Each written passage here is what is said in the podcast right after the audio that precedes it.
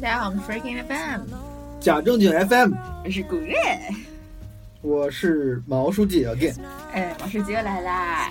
今天毛书记要来跟我们聊聊，哎，我觉得我还蛮期待哦。你可以介绍一下你当时是，就可以介绍一下今天要聊的这个话题的问题。好，今天小古月让我聊一下我的上一份工作，就是在纽约做财经记者。嗯啊，然后我是今年二月从纽约回国的。嗯啊，回国之前我在纽约做了将近一年的财经记者，然后供职的单位是新浪财经的纽约记者站。嗯啊，因为新浪财经是一个国内媒体，然后在纽约的记者站其实主要也是要 cover 一些啊国内的企业在在美的一些啊商业事件了，所以说有机会能见到很多在美国，比如比如说上市呀，或者是呃参加一些活动的这种大佬，然后什么企业负责人，就是感觉比国内做财经记者的这个呃能见到的这个人会更有意思一些。嗯啊，因为这个地地理的这个独特独特性嗯啊，所以说小古也想让我聊一下关于这份工作的其中的一些有意思的细节啊，我哎我尽力力所能及的跟大家分享一下吧。哎，你先讲讲你怎么会找到这个工作的？哦，呃，这个呃背景背景资料其实很尴尬了，因为当时我毕业之后，我毕业前拒了一份呃 offer，当时觉得呃觉得觉得自己很强，然后 然后当时拿了一个普华永道 PwC 的 offer 在 Houston office，然后我当时想不想去，觉得做会计不太酷，然后当时我那个 HR 还以为我是不想去 Houston。他说你要想去别的地方，我也可以帮你转过去，可以帮你转到纽约。然后反正后来我就觉得做做会计不太酷，当时好像觉得，呃，自己既然能找到四大的工作，肯定再找更好的也没问题，因为这个当时也没有很努力找就找到了。嗯然后，嗯，觉得还挺觉得觉得觉得就是有一些盲目的自信吧。然后我一三年十二月毕业，然后八月份把 offer 给拒了。拒了之后，本来是打算四个月之内找其他工作的，但是低估了自己的懒惰和不上进。这四个月之内，天天干点不正经的事情，然后喝喝酒，什么唱唱歌，就反正一份奖励都没有投，最后都没有没有找。所以说最后毕业的时候，啊，没有任何的这个 backup。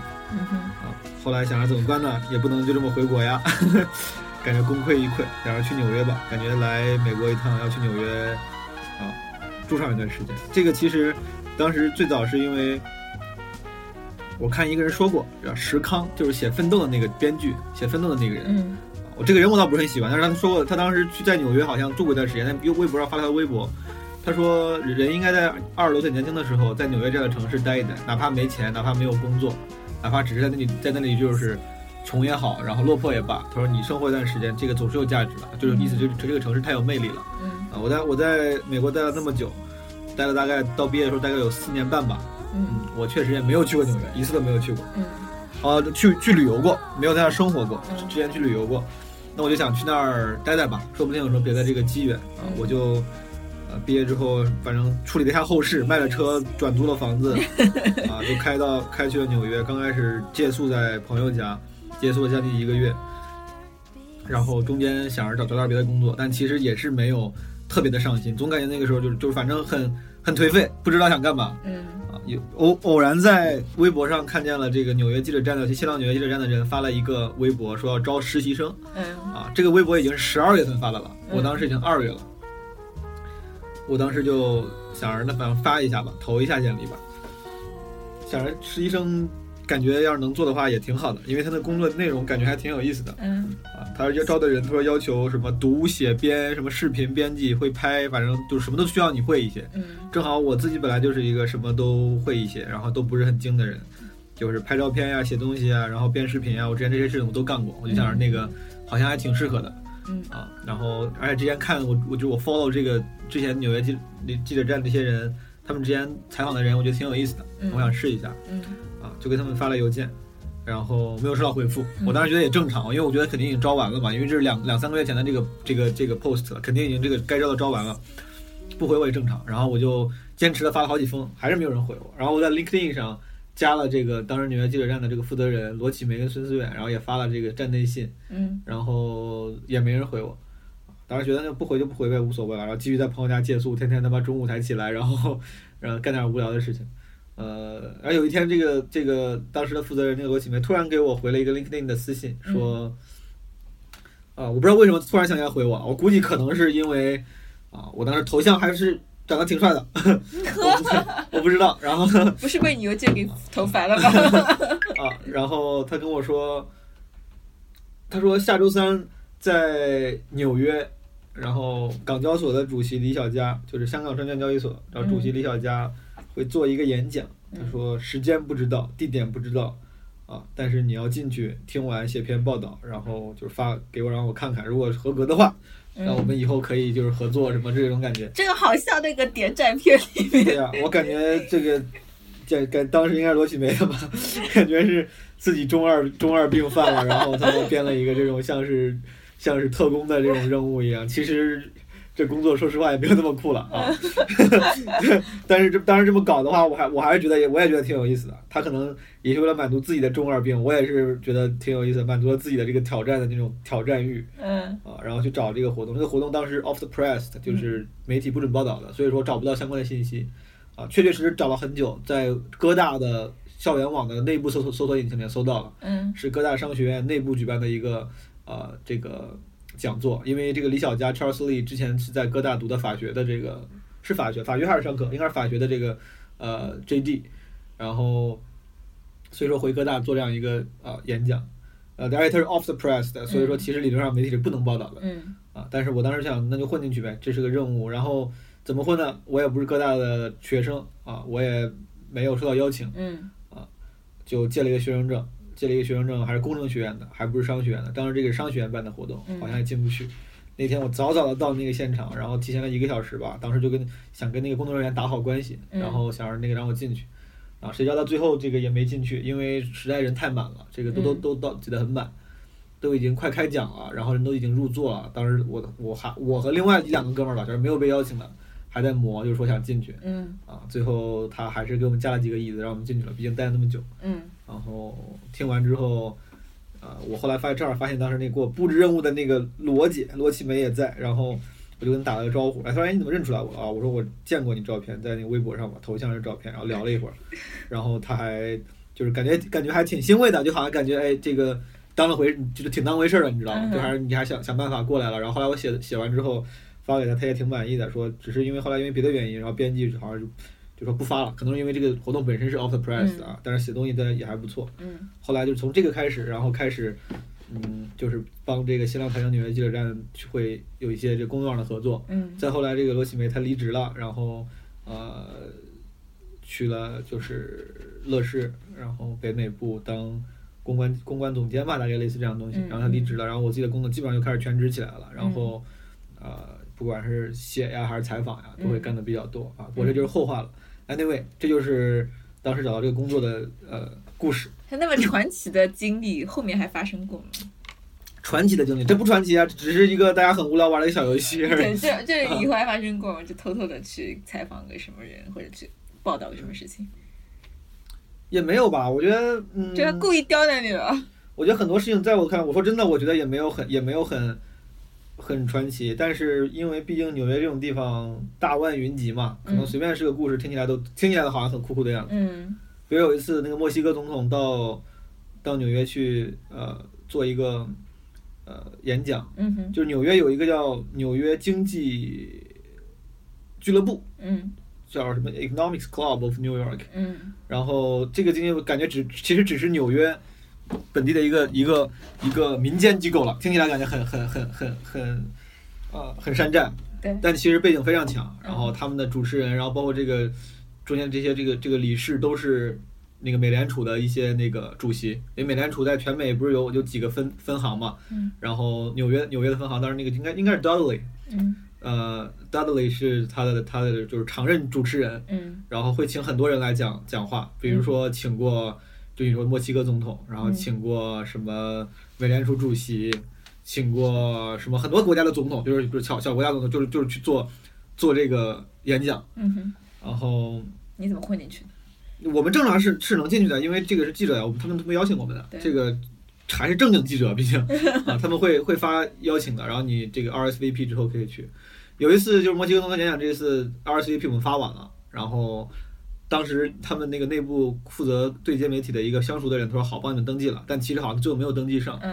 啊。最后去的时候，那个保安死活不让进，就想了很多办法都不让进，然后这个就说没有你们登记，然后还当时还发邮件联系当时跟我对接那个人，他当时可能也不知道，也没有及时回邮件嗯。啊，最后还被人妈感觉很被人紧紧张张当到像以为是恐怖分子什么，我也不知道，哎感觉这两个这两个 Asian 一直在尝试混进去，然后 怎么着，不过最后也没有进去了啊，就是这就这种这种需要花时间花精力搞的这种事情也不是没有，但是不多。也没有什么很传奇的东西啊，毕竟这是一个正经工作，然后 也不为了这种工作，为了什么抢一个采访，真的是什么闯什么地方，不太不太可能的啊。毕竟，呃，新浪财经嘛，纽约记者站一个门户网站的一个、嗯一个记者站，它这个嗯还是比较常规的，不像是真的是有很有新闻理想的一些那种真的是大媒体机构，什么比如说 AP 啊，什么华尔街日报，什么纽约纽约时报这种地方，这种里面可能真的是它就是纯媒体机构，为了新闻而活的。嗯啊，新浪这种门户网站的什么都做，做网做广告呀，干嘛的啊我不是说不是说不好，只是说它毕竟它媒体属性没有那么强嗯啊，所以说呃没有那么那么酷的故事可以讲，嗯只是每次在这些故事中的这些角色，因为好像腕儿都比较大，说出来好像感觉还有点意思。你有什么？比如说你工作了，你也有一年了吧？嗯。你当时一年的话，里面比如说你采访过什么印象深的人吗？印象深的呀，嗯，马云 可能算是一个吧，毕竟嗯腕儿比较大。然后当时他们上市的时候，因为阿里巴巴其实在微博有入股嘛，嗯，就是他其实算是微博的股东之一了，都是自家人嗯，理论上是应该给自家人安排采访的。但是阿里巴巴上市那个时候，你们应该也都知道，当时非常火。嗯当时马云在美国他妈都比感觉比在比在中国都火，在中国感觉也就是一个阿里巴巴的什么董事长，在在美国感觉感觉浪爆了，什么 Jack Ma，感觉大家都觉得哇这个 Jack Ma 牛逼牛逼爆了。上市那天纽交所挤满了，然后采访机会非常难找，最后好像当场就接除了接受美国媒体采访，CNBC 现场在纽交所现场采访之外，中国媒体只接受央视的采访。然后当时本来给我们排好了要新浪也要也要采，但是其实没有采。然后最后跟公关部就就就联系嘛，说这这个是怎么回事儿，就没安排。嗯然后这个跟马云还说了，马云就是自己单独安排了一次专访，嗯他自己说单独给新浪安排的专访。他们是星期五上的是吧？我记得是，如果如果没记错的话，星期五还是星期四？星期五，然后安排了一个第二周的周一的啊采访，嗯安排在四季酒店的楼下。嗯本来在半岛，跑到半岛之后说改了，改到四季，然后在大堂里面，嗯，多少时间？一个小时吧。呃，我其实我不是主采了，然后是我们当时那个站长孙思远，我在旁边，我是负责照相，然后提供了一些问题。嗯啊，怎么说嘞？就是也没有什么印象深刻的，大家就是正常聊，嗯跟电视上跟接你看见他接受别的采访都一样的，出了问题，啊、没有删减吗？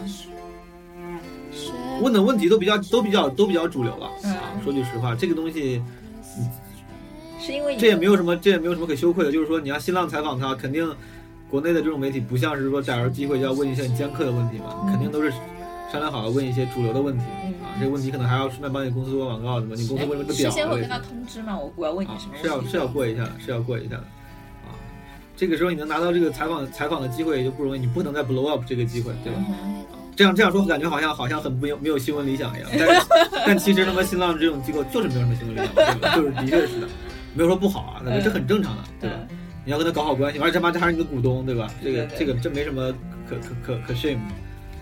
然后，呃，他接受我们采访之前那天上午是刚刚跟参加了一个克林顿的一个募募募捐的一个一个活动嗯啊，那个活动上他是穿的是西装革履，还挺那个什么的。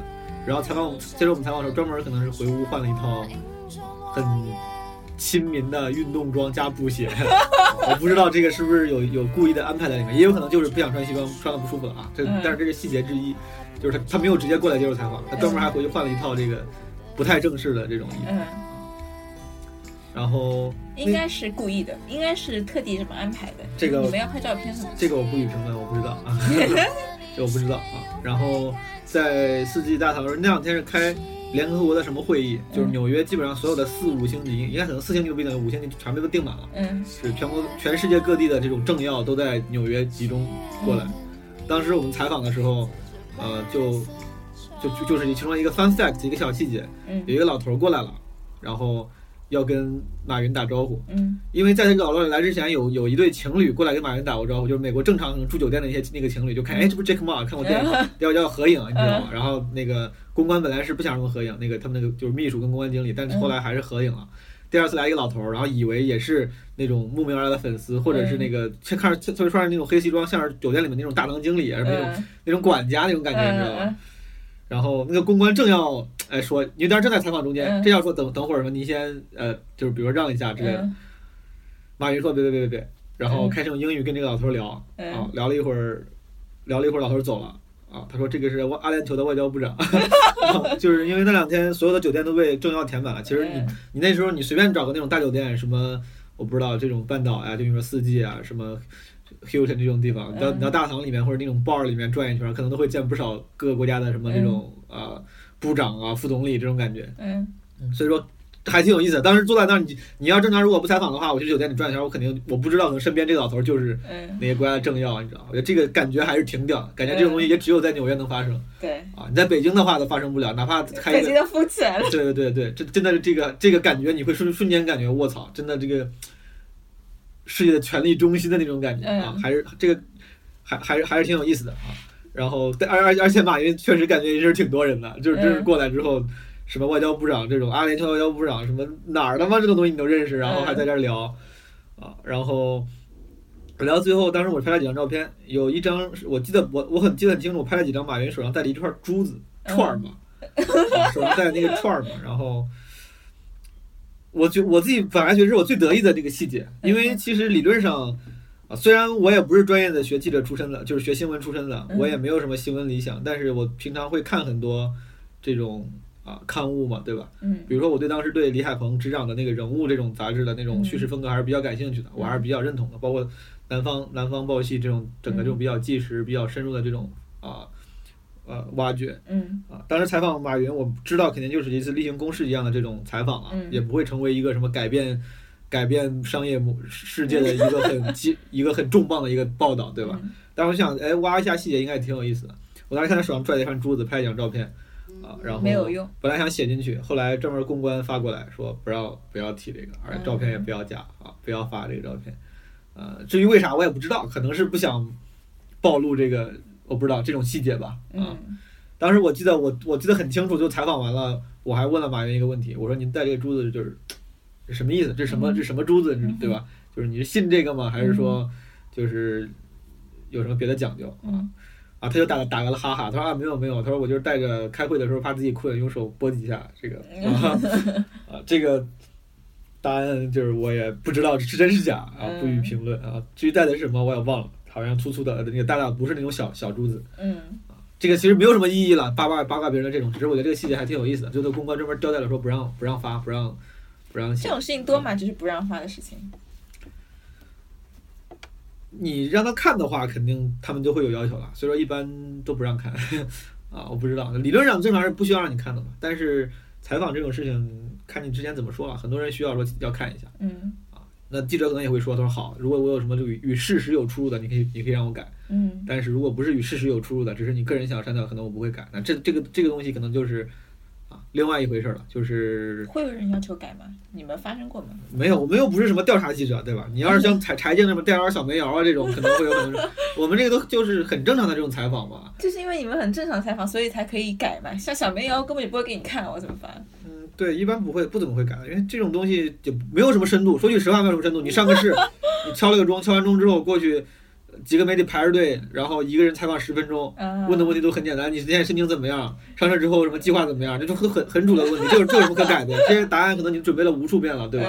你背了无数遍了，你在你在路演的时候说了无数遍了，所以说啊，其实新我干这件事情，说实话，大部分时候新闻价值不是很大，嗯然后可能就是就是，嗯，作为一个传声筒还是有一定价值，然后作为自己来说还是有长见识的这样这个价值，就没有踩到什么你自己很喜欢的或者是很特别的什么吗？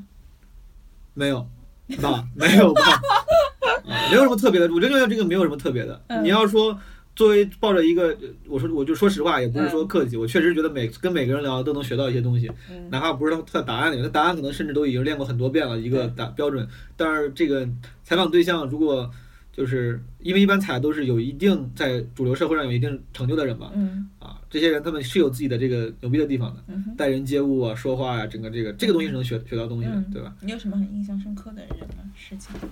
比如说，我觉得雷军就我还挺喜欢他的，虽然当时那是我参加的第一个超中，就是猎豹，嗯猎豹就是金山的之前那个金山杀毒软件那个独立出来了嘛，然后当时傅盛是 CEO，雷军算是董事长，当时就根本就不知道雷军会去，没想到去的时候发现雷军也在，然后打了个招呼，握了个手，我当时觉得雷军作为一个商人，然后是很亲亲和的，握手，因为美美国人美国人是上商学院 MBA 这种东西，他们会把很多东西教都教得很细，嗯。比如说你要怎么面试的时候怎么看别人，然后怎么握手，嗯叫 firm handshake，你要握手的很有力嗯。之类，然后这东西都中国人不是很讲究这个。嗯。但是雷军就是典型的，就哪怕这些细节都非常注重，握手握得非常有力，然后就让人感觉很真诚，嗯，然后跟你交流也很真诚，然后感觉很很朴实，然后也也不是故意装的很低调，也不是那种确实那种像呃徐小平这种性格很很很外向啊，嗯爱跟你开玩笑，就是性格力也很强。雷军就是那种就是那种感觉话不多，但是会让你感觉就是像一个农民企业家那种感觉，然后、啊、可能当时只我也接触不深，但是当时第一面接触感觉还是挺挺低调、挺朴实的。嗯会让人心生心生好感那种，然后这个印象挺深的，就感觉对他对他有好感。然后穿穿西装穿的，我觉得也当时我还就是就是被 impressed 到了，哎，我觉得这个西装穿的还挺好。只是后来自己做这一行，再再回去看，感觉那个西装那个脖头领子有点太死死了，太板太板正了。嗯但是对于我见过的这个这些上市的企业家里面，已经算是穿的比较不错的了。你是在吐槽什么？没有啊，就很多人穿的确实不好嘛，对吧？嗯雷军是一个，然后马云的话就确实他的商人的气质气息很浓的。嗯有些人他虽然很成功，但是比如说他还是内心还是一个 nerd 或者是一个 geek，嗯，对吧？比如说像呃扎克伯格这种，对吧？嗯虽然我没见过他，但是理论上他他他就是个 nerd nerdy 的人嘛。我以为你会说丁磊的。啊，丁磊我没见过，我也不知道啊。然后你像罗永浩，可能那我不知道他现在锤子他没做成，但是如果他做成的话，他应该也是一个那种稍微比较偏理想主义嗯的人。然后唐岩那个默默的总裁，对吧？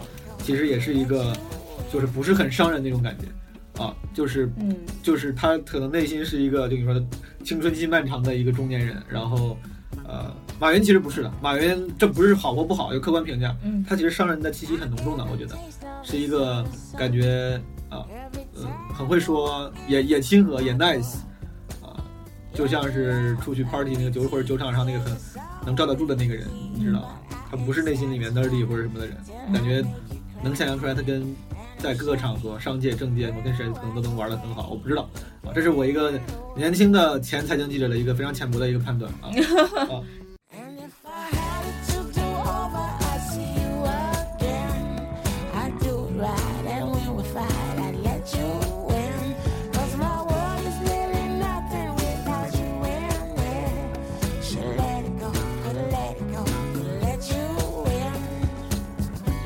象，有一次采访印象挺深的，因为那是我第一次独立采访，嗯采访的是一个在即将在美美国上市的一个生物医药公司的 CFO 为什么会采访这家？啊，约的是之前约好的一个专访，这个然后你像这种一般采访 CEO、CFO 啊，我很少独立采访，都是会会可能会跟我们那个就是前辈上领导那个嗯我们那个站长孙思远一块儿协协助他，嗯啊，然后去参与采访。但是那一次正好他不在纽约，是让我独立采访。但是我也很感谢，当然给我这种信任，毕竟当时也刚毕业嘛，也不是很专业。然后但是库明也在之前进证明了自己的能力吧，别人比较信任嗯啊。最后采访这个 CFO 聊了一些，这整个这个采访说实话内容啊这也没有什么出彩的地方，但是因为是是我第一次独立采访，然后上市公司的这个高管，然后印象还挺深刻的。然后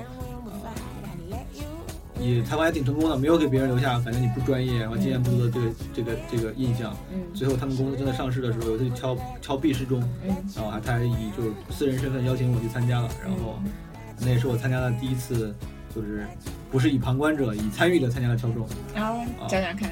没有 没什么讲的，就没没什么讲的，就去参加敲钟而已了，大斯达克，然后讲了讲话，上去敲钟就摁了一下那个按钮，叭叭叭都中奖了。激动吗？必是没什么激动的，见见了好多次了 啊。然后弄完之后还参加了一个他们的 after party，然后呃也是也也是呃觉得挺有意思的吧。就是虽然是记者，但当时当时是以在记者这个身份里结识的朋友，然后以朋友的身份去的啊。这个这一次印象比较深，其他的采访没有说印象特别深刻的了吧？感觉感觉你对这份工作有什么特别特别，比如说喜欢的地方吗？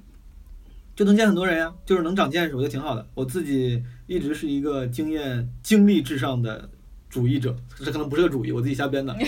就是说，我一直觉得，比如人生这个时间是有限的嗯啊，说说长了八十年都算差不多了，短了可能妈五十多岁得个心脏病死了也有可能。嗯呃，我觉得经历很重要，就嗯你。如果我找了一份无聊的工作，赚了很多钱，嗯。哪怕买了房子、买了游艇，但是真最后我死的时候，我这一辈子到底积累的什么呢？嗯。积累的是很枯燥的工作，然后有时候去游艇上钓个鱼之类的这种，嗯。我我我对我来说，我觉得会没意思。嗯。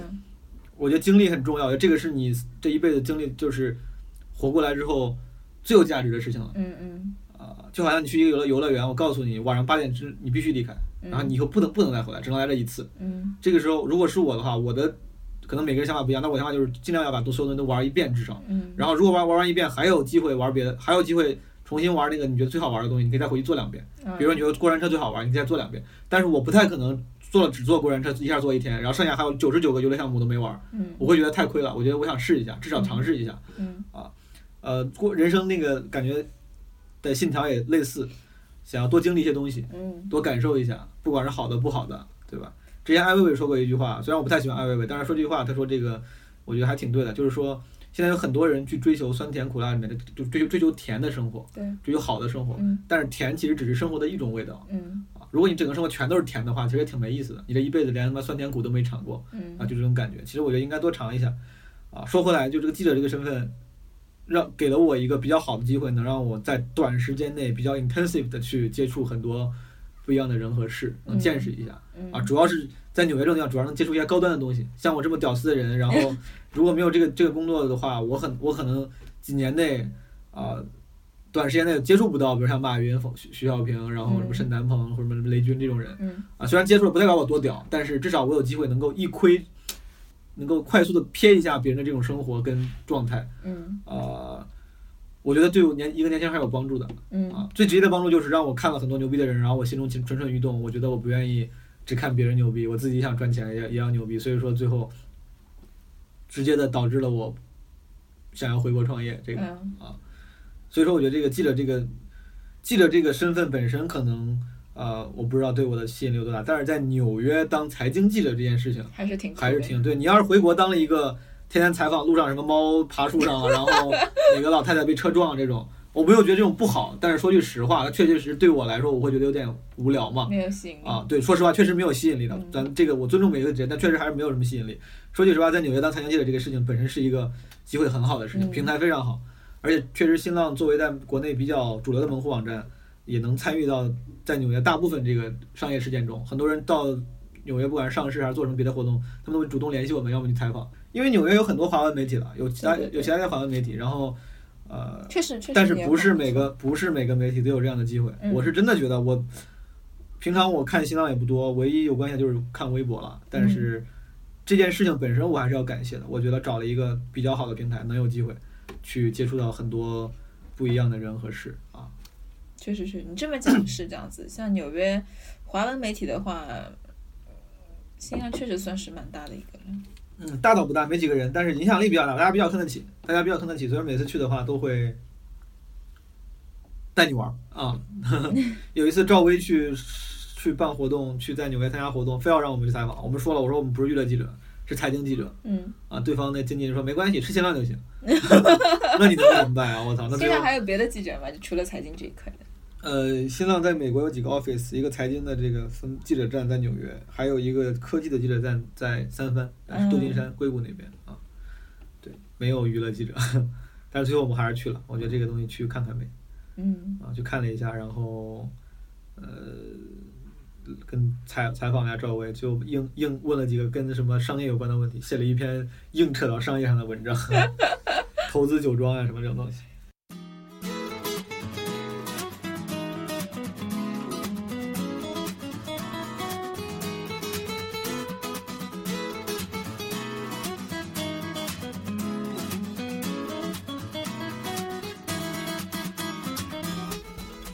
么想交代的？交代呢，没什么交代了。我自己的这个故事，你很我我很很难，你让我主动去一个一个跟大家说，显得太自恋了。就每个的事情都好像也不是每个事情都值得值得说，嗯啊其他没啥，就是作为财经记者，有时候也会参加，就就就像刚才说的，去参加一些跟财经没关系的东西。有一次还有一次纽约时装周，还有人要请我们去，我们都说是财经记者，然后他说没事儿，你就来吧。然后那我想着纽约时装周嘛也挺酷的嘛，挺有名的嘛，然后就去看去看看呗。穿上自己的定制西装，打上自己最喜欢的金色的领带，穿上一个定制的皮鞋，感觉自己浪爆。然后到了现场之后，我靠，发现最傻逼的就是我，就是就是每个人都都穿的就是很很 fashion，就是很很入时、很独特。时装周嘛，对吧？你现在包括你看上海时装周、什么纽约时装周，那照片都是很稀奇稀奇古怪的那个衣服，嗯是有风格的。对。然后我穿的他妈就像是一个，真的就像一个那个要去要去上要去上班的那种人，然后很尴尬很尴尬的，然后排队进场的时候，旁边有一个 Instagram 的一个一倍还是 Instagram 就是那种 photo booth，嗯就是可以现拍现洗，就一个小活动一样的东西。然后那他们那个推广人员就会一个一个问，哎，你要不要来拍张照片？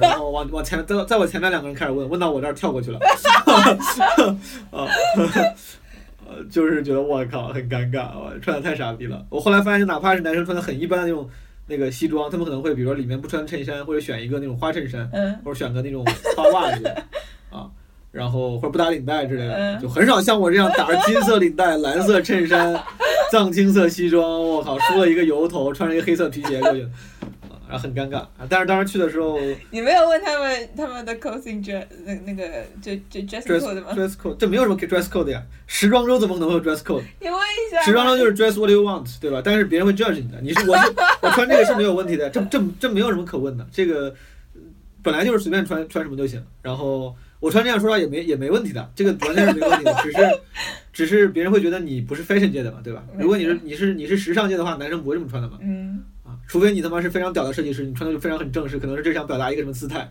就嗯，传递一个什么信号。嗯但是你像这种一个 nobody，然后穿成这样，大家会觉得大家会觉得你很山炮，你很村炮。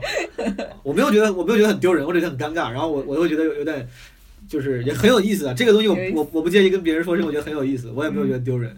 不丢人，而且而且很开其实每个人都会遇到这种情况。而且很开心的是，当时看看秀的时候，对面坐的是佟丽娅，长得很好看，嗯真人确实挺好看的。佟丽娅是跟梁上面陈思诚好了是吧？啊，对对对对，哦，感觉还是挺遗憾的。那姐妹长得挺好看的，佟丽娅是很好看的呀。对的。但是有时候看照片的话，我觉得当时他们俩在一起的时候，大家就说：“我、操，一朵鲜花。感觉有时候看那些照片呀、电视，我觉得有点长得那种土的好看，就有点土土的，嗯就是不够洋气。”嗯，但是看真人的话，就感觉我操，还是挺好看的。感觉要是嫁给我的话，我也是愿意考虑的。哦呀，真的，可以了，你够了。嗯，那今天就聊到这里。就聊到这里了。哎，你还有什么要交代的？你说呀。没有，没有，没有，我开玩笑的，没有什么要说的。嗯，确实没有什么要说。你问你问完了吗？问完了。啊，那就没有什么要说的了。我确实想不出来有啥可说的了。反正这个工作啊，就是这样，就长见识还比较有意思。然后朋朋友圈装逼的话，比较就是比较有力。每次发什么各种各种各样大佬的合照，大家都会点很多赞，满足很很大程度的满足我的虚荣心。挺好的，这样子的话，就个人这这个工作的幸福指数比较高。对，没错。虽然赚的钱不多，但是靠装逼来弥补，我也认了。嗯，行，那今天就聊到这里，好的，拜拜。拜拜。欢迎大家搜索我们的微博加正经 FM，或者关注我们的微信公众号 Freaking FM 来与我们交流。F R E A K I N F M。我们节目目前支持以下平台的搜索及订阅，包括荔枝 FM、喜马拉雅、企鹅 FM 以及苹果手机自带的播客软件 Podcast。谢谢大家的关注。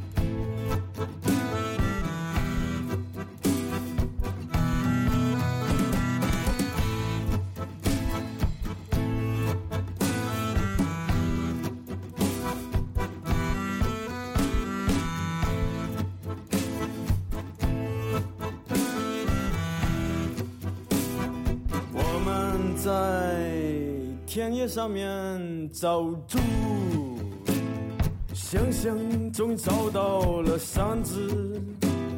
小鸟在白云上面追逐，它们在树底下跳舞。啦啦啦啦啦啦啦啦嘞，啦来来来来嘞。我们在想象中度过了许多年，农村已科学的长出了城市。我们在城市里面找猪，想象中已找到了几百万只。小鸟在公园里面唱歌，它们独自在想象里跳舞。啦啦啦啦啦啦啦啦嘞，啦啦啦啦啦嘞。我们在想象中度过了许多年，城市有艺术的长出了农村。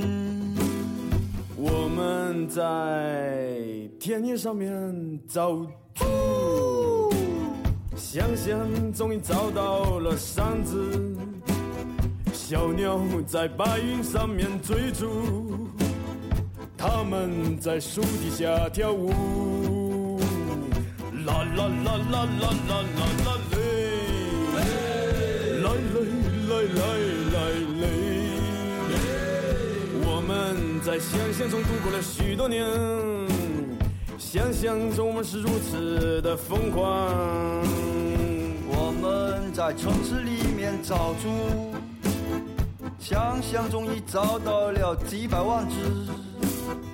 小鸟在公园里面唱歌，它们独自在想象里跳舞。啦啦啦啦啦啦啦啦嘞，啦啦啦啦啦嘞。我们在想象中度过了许多年。许多年之后，我们又开始想象。来来来来来来来来